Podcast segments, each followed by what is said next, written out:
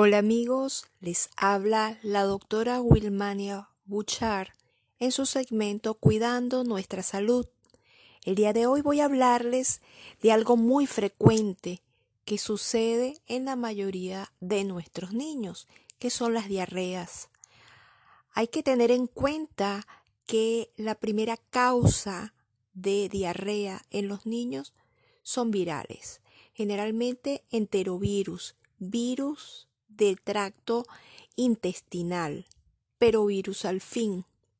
Por lo cual, la primera medida es mantener hidratado al niño.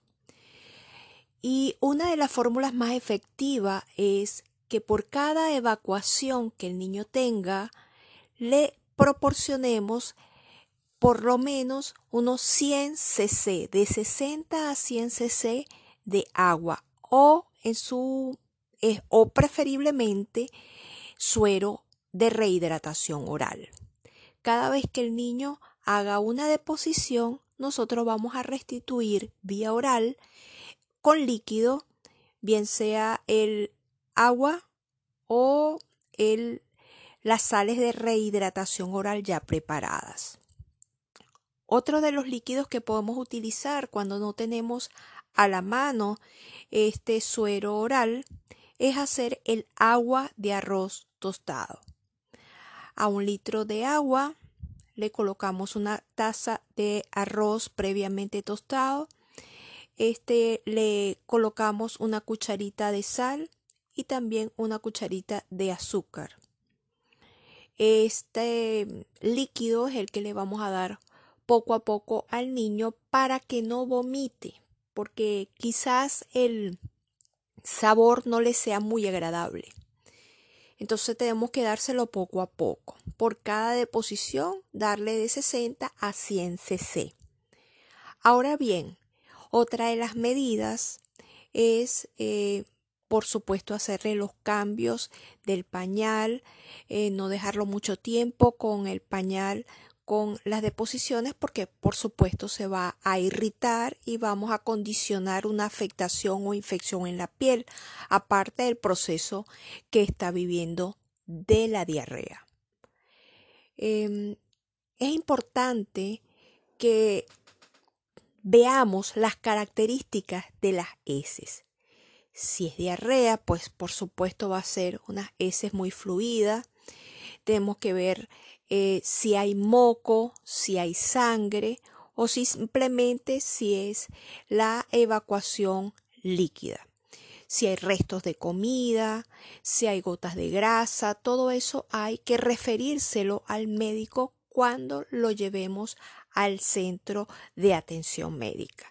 Importante es que no pasemos mucho tiempo para atenderlo, llevarlo, eh, consultar, las primeras medidas, como les dije, pues seguir eh, la hidratación, darle su alimentación.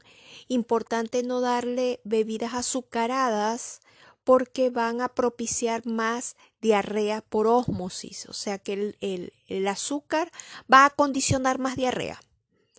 Tenemos que darle entonces eh, el suero oral o bien agua sola y mantenerlo haciéndole sus sopitas. Generalmente podemos utilizar la pechuguita de pollo para hacerle su caldito con zanahoria, papita y topocho verde de preferencia. También la guayaba le sirve para que el niño tenga, eh, yugule rápidamente este episodio de diarrea eh, y la manzana. Pues bien, otra de las cosas es ver si tiene otro síntoma asociado y también tratarlo. Por ejemplo, la hipertermia o fiebre, medirla, siempre medirla con un termómetro cada cuánto tiempo le está dando y cuánto mide el termómetro, para que esta información se la lleven al médico una vez que consulten. Esto es muy importante. También Em, ver si se acompaña de vómitos, si se acompaña de vómitos, cómo son los vómitos, si son de contenido alimentario, si son más acuosos, si son verdosos, eh, todo eso hay que informarle al médico y cuántas veces vomita en un día, cuántas eh, veces ha hecho las deposiciones líquidas en el día. Todo eso hay que comunicárselo al médico una vez se consulte. Tratar de consultar en las primeras horas, tomar estas medidas que se las, se las estoy eh, participando por este medio, pero en las horas sucesivas hay que consultar, porque si el niño vomita mucho o evacúa bastante o ambas cosas, hay que tomar medidas para que no se deshidrate. Y los grados de deshidratación los va a medir el facultativo una vez lo esté atendiendo. Eso realmente sí no lo podemos este, eh, documentar como para que la este, mamá sepa qué grado tiene, pero comenzar a hidratarlo y llevarlo lo más pronto posible. Nunca automedicarlo. Eh, si acaso tienen las, el lactobacillus acidophilus, que es el, el florestor, lactiol, lactil, que eh, son esas, el lactobacillus que van a ayudar a reconstituir la flora intestinal, sí podemos darle, porque no es un medicamento como tal.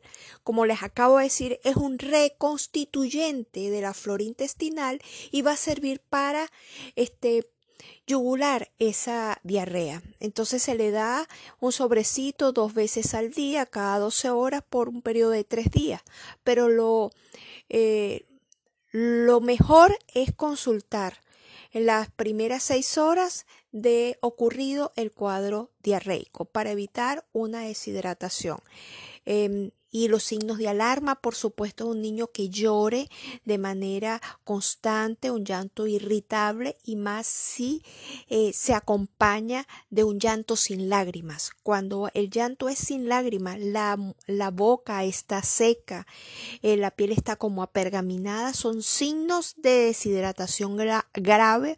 Por eso es que se recomienda consultar las primeras seis horas, irle dando líquido, todas estas medidas que se le acaban de pero consultar, porque en cuestión de horas el niño puede deshidratarse.